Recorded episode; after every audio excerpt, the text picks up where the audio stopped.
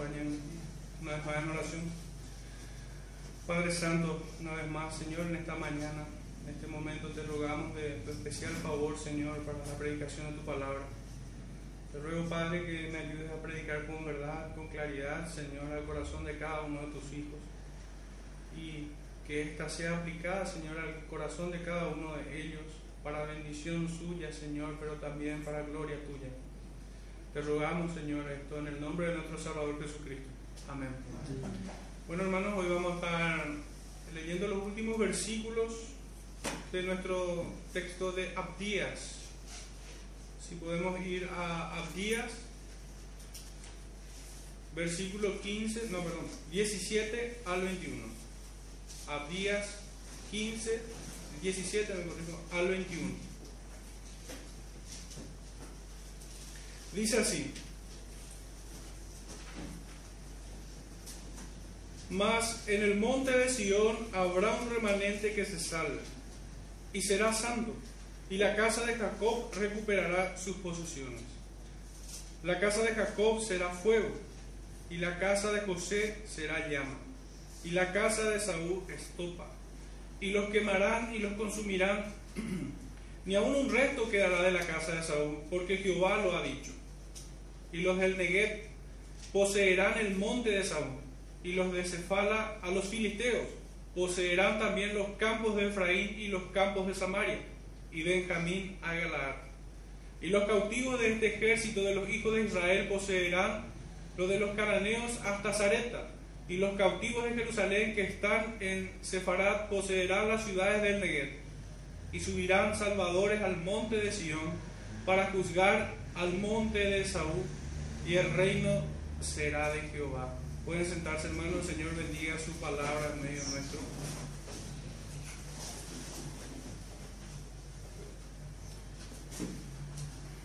Bueno, el título de este sermón lleva por nombre El Día del Señor, Día de Eterna Salvación. En el sermón anterior nosotros habíamos titulado El Día del Señor, Día de Retribución. Pero en esta mañana, el día del Señor es día de eterna salvación. Y vamos a estar hablando un poco de eso.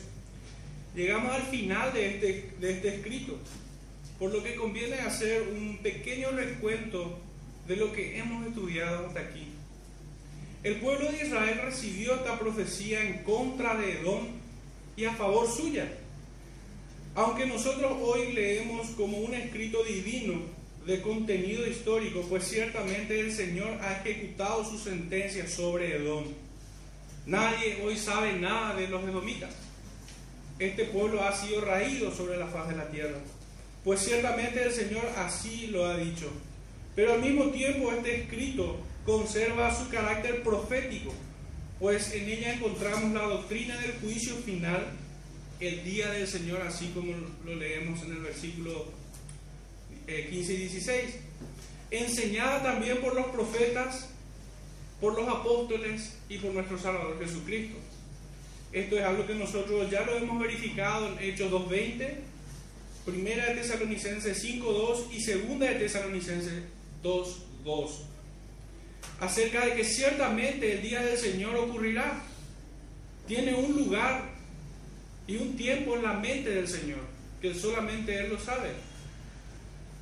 Esta enseñanza ha sido entonces ratificada en todo el Antiguo Testamento por varios profetas y aún así también en el Nuevo Testamento. Tendrá lugar sin lugar a dudas el día del Señor como un día especial, como un día final, como un día en el que estamos o estaremos, pasaremos de, esta, de este espacio tiempo e iremos a la eternidad. Y bueno, para, para, desarrollar estos versículos del 17 al 21, lo he dividido básicamente en tres puntos. El primero de ellos lleva por título una, una vista panorámica de todo esto. No estaré abordando específicamente los versículos aún, pero sí estaré haciendo una vista panorámica de, de toda la carta. Esta es una profecía de Abdías, cuyo significado es siervo de Jehová. al pueblo de Israel. Su contenido casi en su totalidad, los 21 versículos, se refiere a Edom y de manera exclusiva en un 80% y tan solo unos pocos versículos aparece Israel, Israel como pueblo, descendientes de Jacob. Pero en ella básicamente encontramos tres cosas en el desarrollo de esta profecía. El primer punto podemos ponerle como subtítulo punto A, y es la descripción de Edom como un pueblo soberbio, altivo, indiferente, despectivo, perverso y sin afecto natural. Si pudieran guiar la mirada hacia los versículos 2 y 4 van a encontrar esta descripción de quiénes eran los edomitas. Y, la, la, descripción está en función a su carácter, no en función a su linaje, sino en función a cómo ellos son para con Dios y para con los hombres. Estas son personas soberbias, altivas, indiferentes, despectivas, perversos y sin afecto natural. El segundo punto, un punto B, el primero de ellos era descripción de quiénes eran. El segundo punto es una denuncia de los pecados y delitos de Edom, como traidores, ladrones, asesinos, y una vez más remarco este punto, sin afecto natural, pues también era su pecado. Y si guían la mirada hacia los versículos 10 al 14, van a encontrar esto. Estos hombres eran tan perversos que se gozaban con el infortunio, con la desgracia de su hermano Israel, Jacob.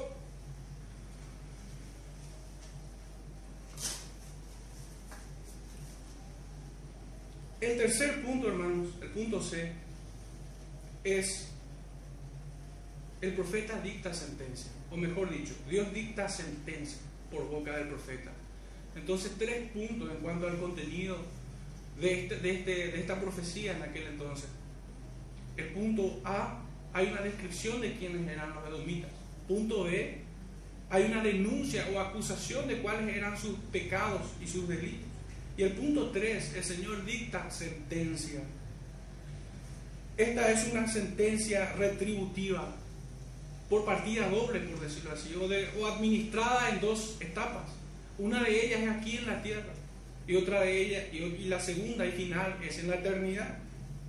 Si nosotros nos enfocamos en esta retribución que el Señor hará con estos, o que hizo con estos hombres, con este pueblo, podemos fijarnos en el versículo 1, cuando el Señor llama a las naciones a levantarse en contra de los edomitas. Desde el versículo 5 al 10 vemos cómo, cómo el Señor los entrega al saqueo, al pillaje que, que ellos no esperaban, porque si miramos el texto, estos edomitas no fueron saqueados, no fueron castigados por sus enemigos, sino por, eran por aquellos que se sentaban a su mesa, por aquellos quienes los edomitas no esperaban. El Señor usó a esas personas que estaban cerca de Él para que su humillación y su dolor aún fuera más marcado. Su frustración verdaderamente no habrá reconocido límites en su corazón que aquellos quienes compartían con ellos y quienes confabulaban con ellos en contra de Israel eran los que finalmente los iban a azotar. Pero también estos recibirían una sentencia retributiva, un juicio en la eternidad futura, junto a toda la humanidad enemiga de Dios y de su pueblo. Aquellos quienes se constituyen enemigos de Dios, sin duda son enemigos de su pueblo. El Señor lo ha dicho así. Nuestro Salvador lo dice, el mundo aborrecerá por causa de mi nombre. No es extraño que aquellos quienes desechan a Dios, quienes odian a Dios, también odien a su pueblo, a su iglesia. Nosotros podemos ver esto en los versículos 15 al 16. Así también da a conocer su gracia y favor para con su pueblo. Este es el tema de esta mañana. Este es el contenido, mejor dicho. El Señor favorece, bendice a su pueblo y está contenido desde los versículos 17, puntualmente 17, pero se extiende hasta el 21. El propósito de esta profecía en contra de Don dada a Israel es para que ellos soporten la disciplina. Pues nosotros vemos en estos versículos 10 en adelante la forma en que el pueblo de Israel había sido angustiado, había sido maltratado por estos edomitas y por otros pueblos. Esta era la disciplina del Señor para con su pueblo. No era un castigo definitivo para con ellos, el Señor no les abandonaría totalmente. Entonces es para que ellos soporten la disciplina y ésta tenga frutos apacibles. También para que conozcan la severidad de su justicia aplicada a Edom. Y habíamos dicho en sermones pasados que uno verdaderamente tiene mayor ejercicio en discernir la gracia del Señor, cuán inmensa es, cuán, cuán valiosa es para el ser humano cuando uno aprende a ver la justicia de Dios. Cuando uno entiende el justo juicio de Dios y el castigo que debiera haber caído sobre nosotros.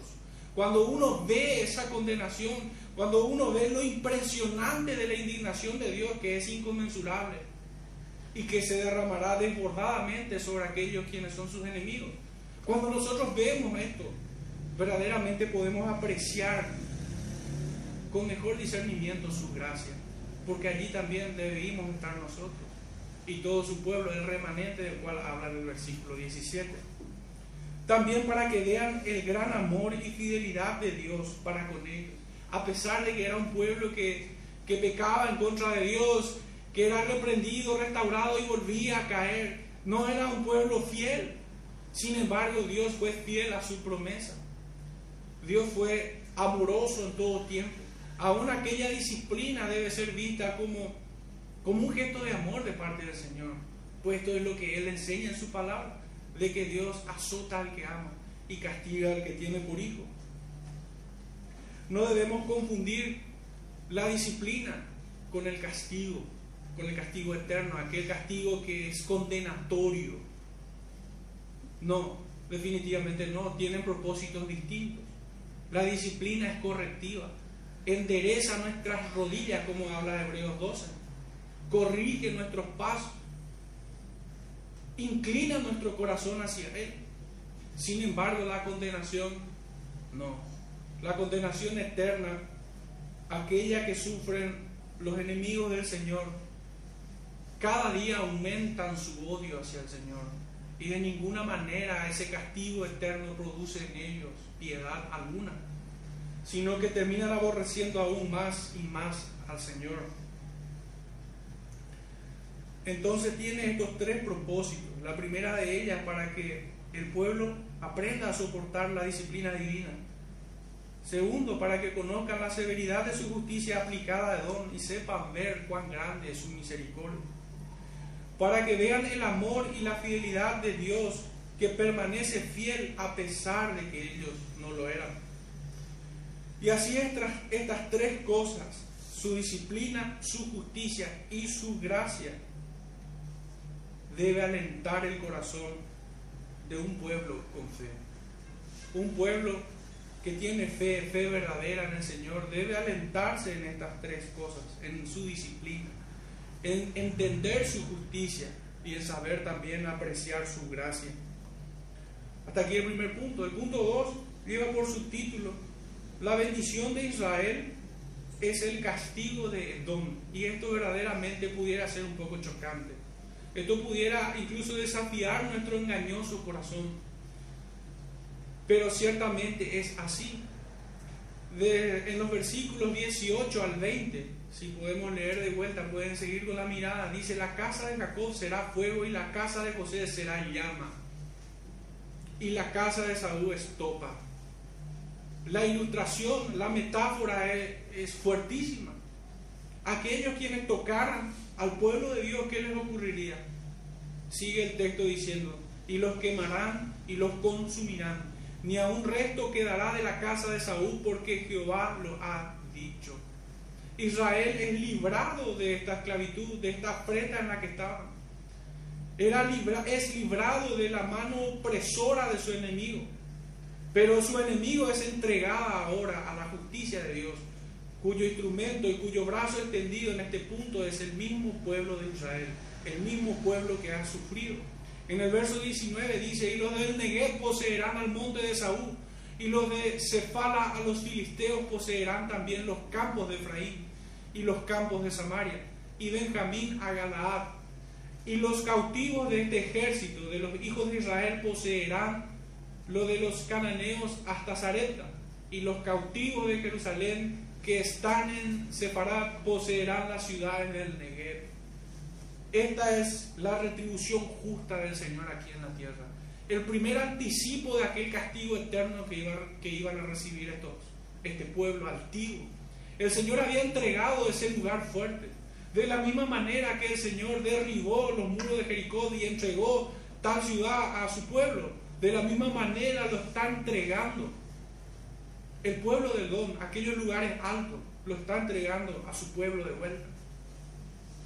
Pero esto, este pueblo antes de llegar a esta bendición, debemos ver que primeramente llegó la disciplina. Este pueblo soportó la disciplina.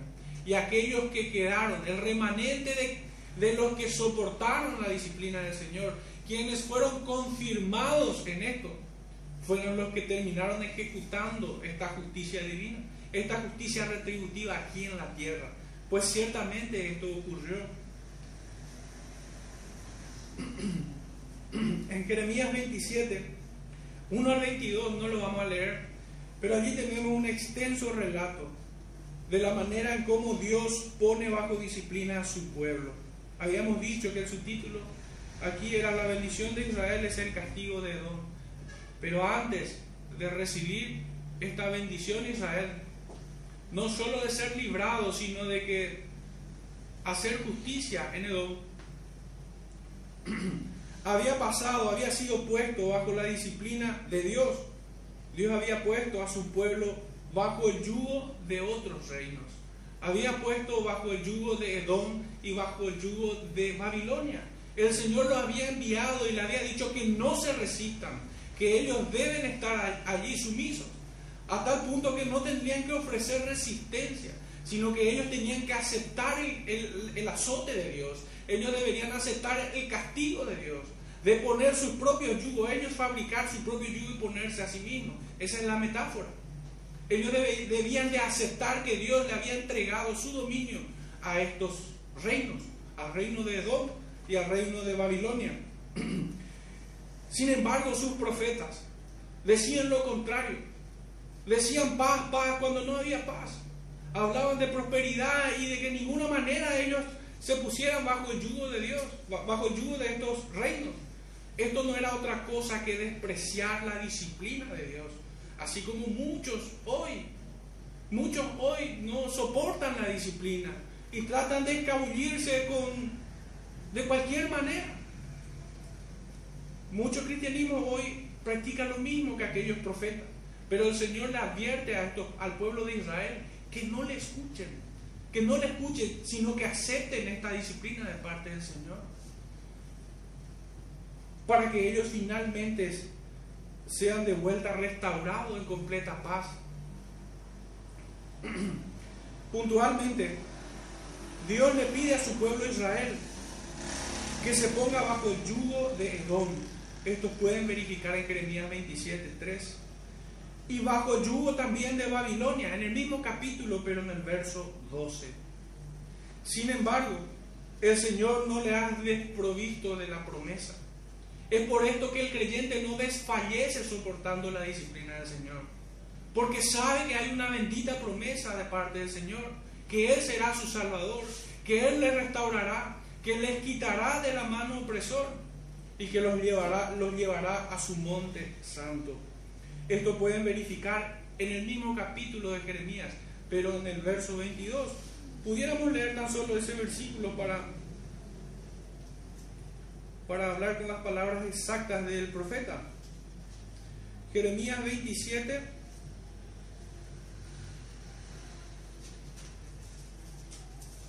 versículo 22, dice así, a Babilonia serán transportados y allí estarán hasta el día en que yo los visite, dice Jehová. Y después los traeré y los restauraré a este lugar. La promesa del Señor que nunca les abandonaría es una vez más confirmada a este pueblo. Debemos decir también que tanto este pueblo de Edom como todo lo que se opone o lo, que se levanta contra Dios, su enemistad o animaversión hacia Israel es inveterada. Es inveterada.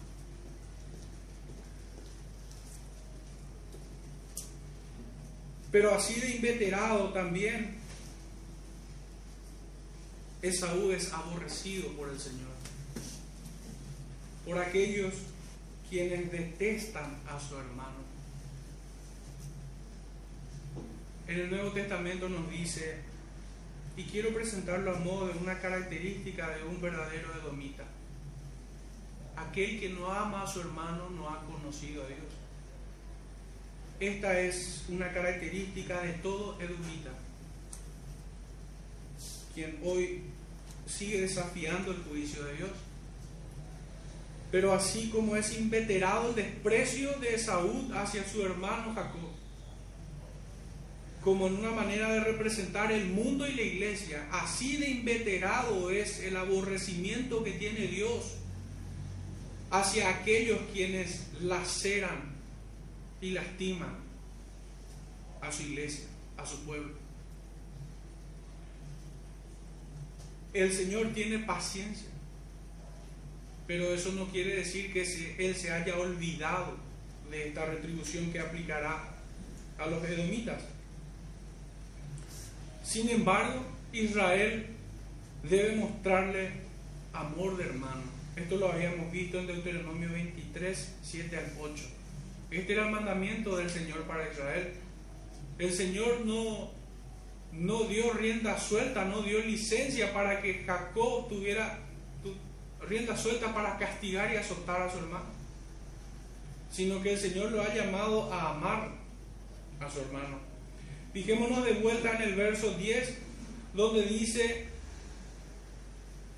que Edom tiene una doble sentencia una doble sentencia. En el verso 10 habla de una vergüenza y de una destrucción. El verbo en nuestra versión dice serás cortado. Pero el significado de esta palabra cortado sería destrucción o exterminio. Será raído. Una vergüenza eterna y una destrucción total.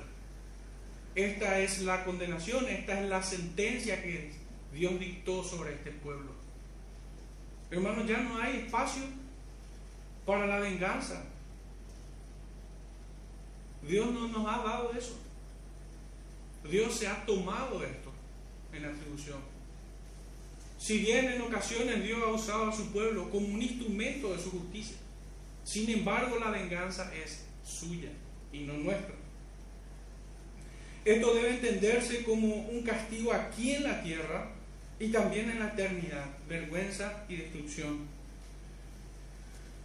Esto también debe ser entendido como una promesa que al mismo tiempo es una sentencia. En las palabras del profeta dice, Jacob te cubrirá de, de, vergüenza y serás cortado, serás destruido, serás exterminado para siempre. Entiéndase esta palabra, cortado o destruido, en su, en su significado etimológico, en el hebreo mismo, significa quebrado, consumido, masticado. Terrible imagen, la verdad. Pero este es el significado de esta palabra que encontramos, vergüenza y destrucción, en el verso 10. Le seguimos leyendo y dice, los quemarán y los consumirán. En el original esto tiene el significado de ser devorado encontramos en el versículo 18. Serán sitiados y desterrados, versículo 19 al 20. Vemos que el Señor le ha quitado todas sus tierras y la ha entregado a Israel, a Jacob, a los descendientes del pueblo de Dios. Hermanos, yo sé que desafían mucho nuestras emociones, pero el castigo de Edom es la bendición de Israel. Es la bendición de Israel verdaderamente en un sentido natural. Debemos ver la justicia como el mayor bien que podamos tener, aun cuando ésta se aplica aun cuando ésta inflige dolor, inflige dolor en el ser humano. La justicia de Dios es buena, es el mayor bien que nosotros podamos tener.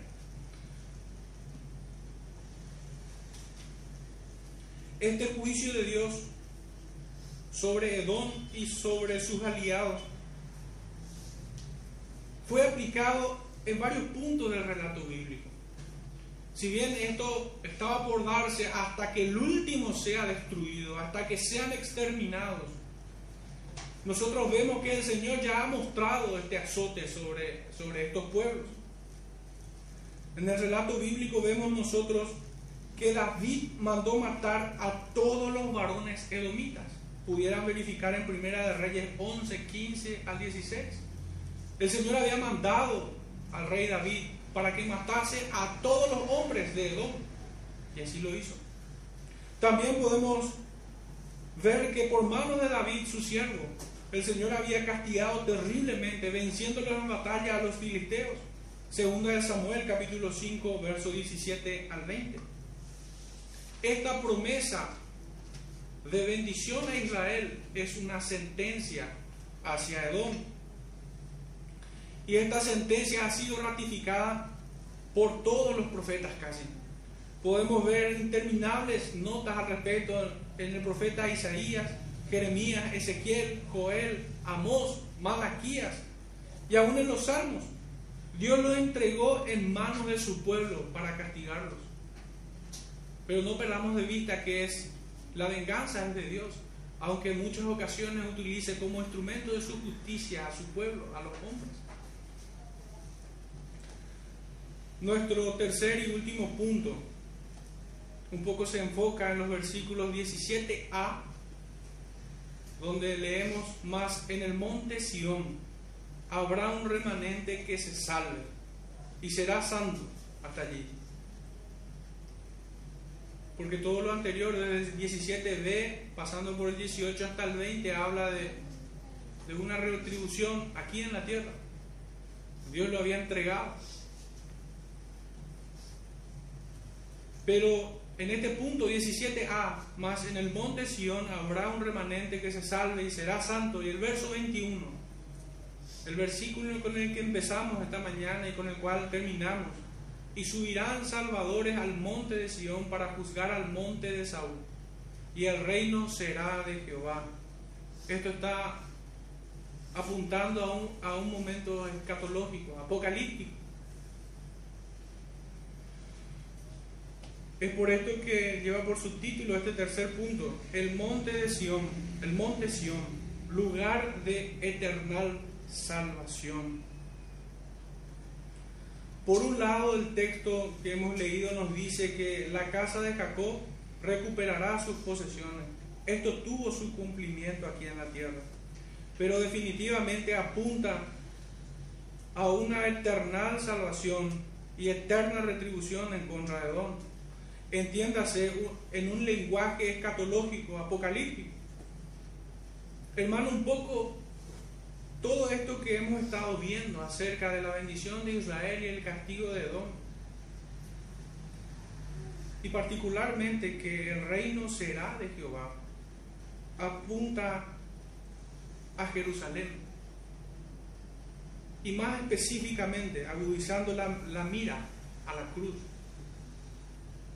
Porque fue allí donde todos los israelitas, los verdaderos descendientes, aquellos quienes son pueblos del Señor, pueblo espiritual, fueron perdonados en esa cruz. Pero también en esa cruz el Señor venció, los derrotó a todos sus enemigos. ¿Pudieran acompañarme al texto de Colosenses capítulo 2, versículos 14 y 15.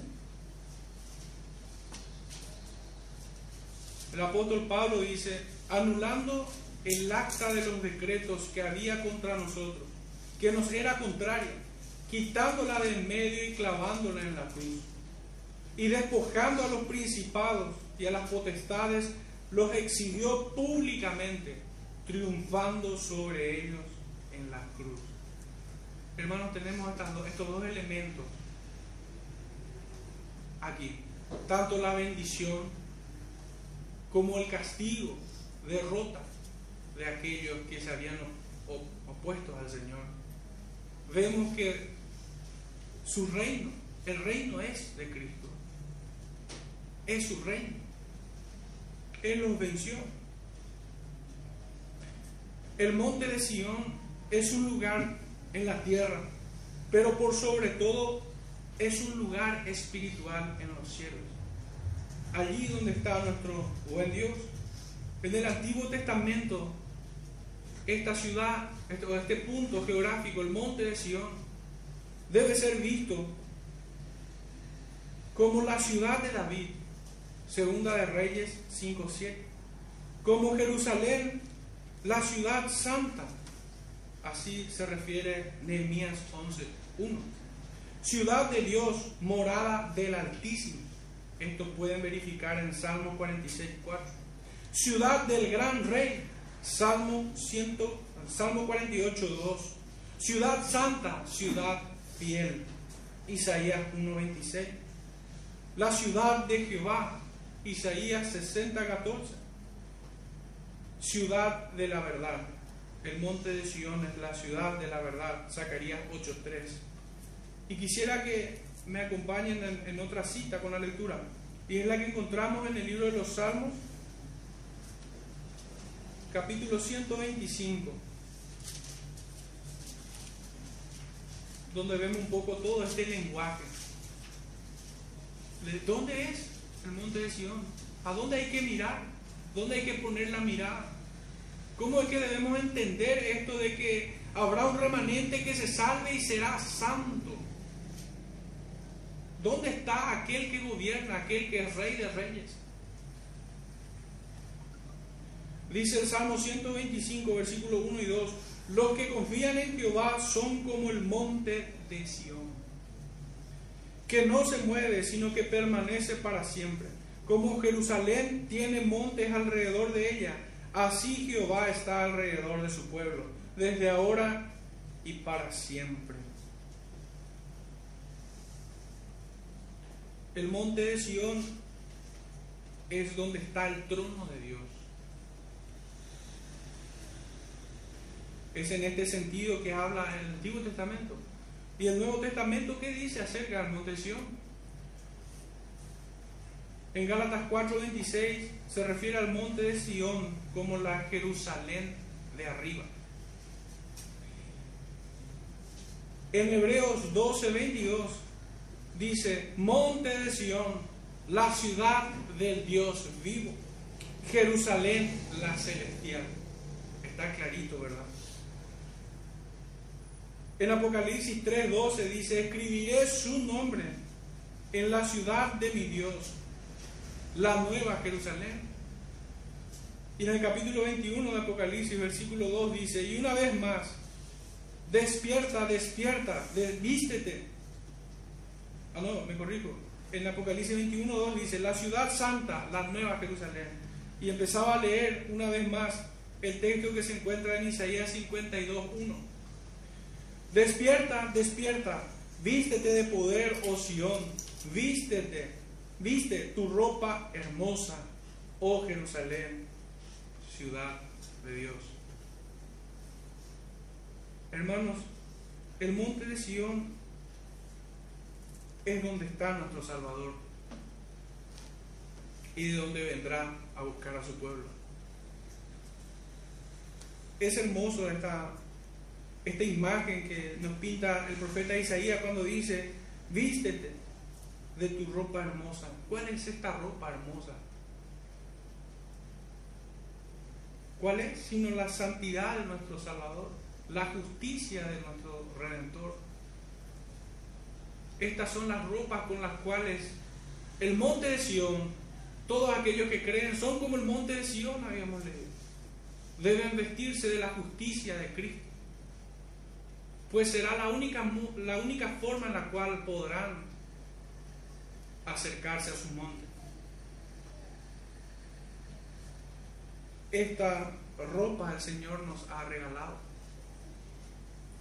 el Señor la ha hecho por nosotros. De la misma manera que lo ha hecho con Adán y Eva para cubrir su vergüenza. La justicia de Cristo nos cubre nuestras vergüenzas delante de Dios Padre y nos hace aceptos en Él. Esta ropa hermosa no es otra cosa entonces que la justicia de Dios y la santidad sin la cual nadie verá al Señor. Debemos preguntarnos ahora entonces quién es o a quiénes se refieren cuando habla en el verso 17. Habrá un remanente en aquel monte, habrá un remanente que se salve y será santo. digamos, sería su ropa, en todo caso. El remanente son los escogidos de Dios para salvación, escogidos según el puro afecto de su voluntad, antes de la fundación del mundo, porque la salvación es de Jehová. La salvación viene del monte de Sión. Sobre tu pueblo sea tu bendición. esto es lo que dice el Salmo 3.8.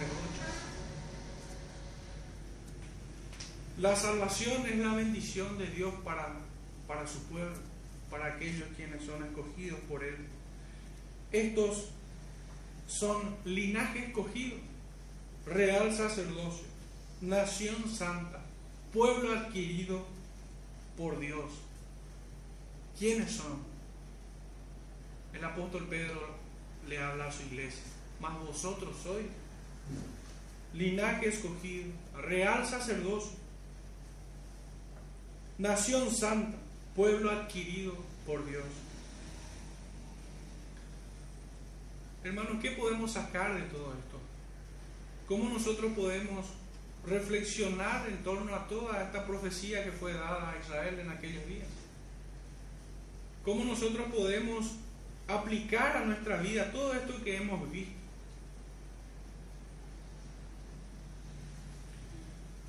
Por la pluma de Abdías nosotros vemos que Dios resiste y castiga al soberbio, al altivo, y da gracia a los humildes. Pero ¿quiénes son los humildes? Los humildes no son los que no pecan, pues no hay hombre que no peque. ¿Quiénes son los humildes?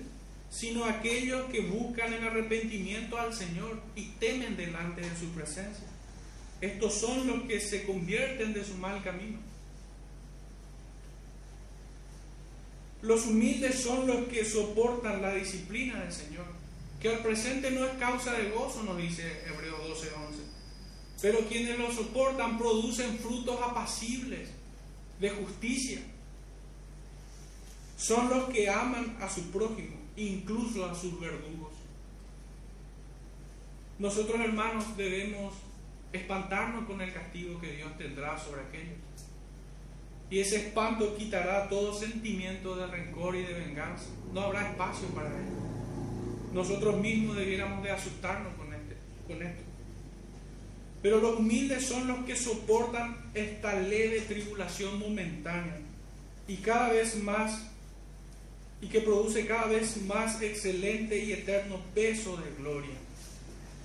Estos son los que no se gozan en la calamidad del prójimo y mucho menos de, un hermano. Los humildes son los que dan lugar a la ira de Dios. Los humildes son aquellos el cual el Señor los señala en el Sermón del Monte, los pobres de espíritu, los que tienen hambre y sed de justicia, los que lloran, los que soportan los vituperios del pueblo y del mundo entero. Son aquellos que llevan en su piel las cicatrices de Cristo, haciendo un poco una metáfora. Son aquellos que, que no devuelven mal por mal, sino que devuelven bien por mal. Son aquellos que, así como nuestro Salvador puede exclamar desde su martirio, perdónalos porque no saben lo que hacen Hermanos, esta pequeña profecía debiera poner en, un examen, debiera ponernos en un examen ¿a quiénes nos parecemos más? ¿A los edomitas o a aquel remanente que será salvo y santo? Aquel remanente que va camino al monte de Sion.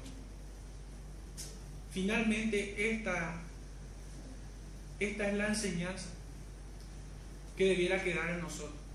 Debiéramos ir a nuestras casas y preguntarnos, ¿hay altivez en mi corazón? ¿Hay soberbia?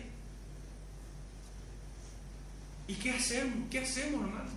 Nosotros no tenemos fuerza alguna para poder aplacar esos sentimientos pecaminosos. Debemos rogar al Señor que Él los venza.